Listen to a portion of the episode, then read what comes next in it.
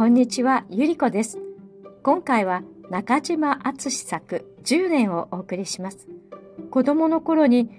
将来何になりたいかなとか考えたことありませんか？ではお聞きください。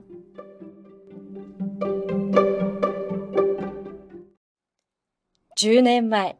16歳の少年の僕は学校の裏山に寝転がって空を流れる雲を見上げながら、さて、将来何になったものだろう、などと考えたものです。大文豪。結構。大金持ち。それもいい。総理大臣。ちょっと悪くないな。まったくこの中のどれにでもすぐになれそうな気でいたんだから大したものです。ところでこれらの予想の他に、その頃の僕にはもう一つ、極めて楽しい心密かな望みがありました。それはフランスへ行きたいということなのです。別に何をしにというんでもない。ただ遊びに行きたかったのです。なぜ特別にフランスを選んだかといえば、おそらくそれはこのフランスという言葉の響きが今でもこの国の若い人々の上に持っている魅力のせいでもあったでしょうが、また同時に、その頃、私の読んでいた長い花風のフランス物語と、これは生田春月だか上田瓶だかの役のヴェルレーヌの影響でもあったようです。顔中至るところに吹き出したニキビを潰しながら、分かったような顔をして、ベルレーンの翻訳などを読んでいたんですから、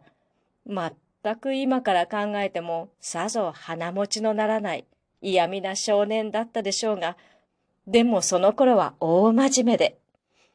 巷に雨の降るごとく、我の心に涙を降らせていたわけです。そういうわけで、僕はフランスへ。分けても、この酔いどれの詩人が、そこの酒場でアフさんを煽り、そこのマロニエの並木の下を晩餐とよろめいていった、あのパリへ行きたいと思ったのです。シャンゼリゼ、ボアド・ブーロンニュ、モンマルトル、カルチェラタン。学校の裏山に寝転んで空を流れる雲を見上げながら、幾度僕はそれらの上に思いを馳せたことでしょう。さて、それから春風秋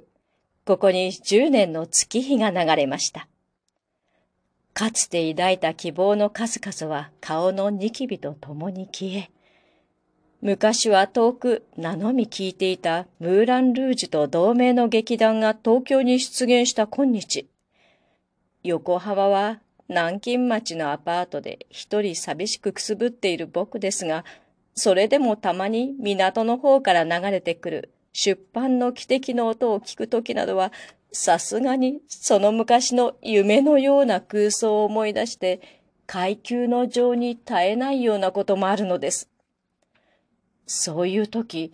机の上に広げてある書物には意地悪くもこんな文句が出ていたりする。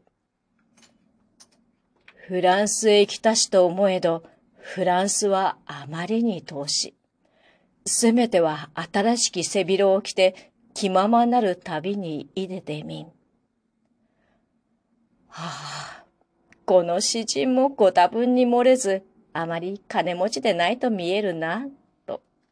そう思いながら、僕もめいった気持ちを引き立てようと、この詩人に倣って、フランスへ行けない腹いせに、せめては新しき背広なりと来て、いや冗談じゃない。そんな贅沢ができるものか。せめては新しき帽子。いや、それでもまた贅沢すぎる。ええせめては新しきネクタイぐらいで我慢しておいて、さて、財布の底を一度ほじくり返してみてから散歩にと出かけていくのです。ちょうど10年前覚えたベルレーンの句そのまま、秋の日のビオロンのため息の身に染みて、ひたぶらに裏悲しい気持ちに満たされながら、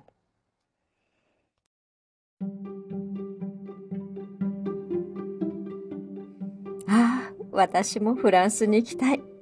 私の場合は、せめては新しきスカーフをしてですかね。では失礼します。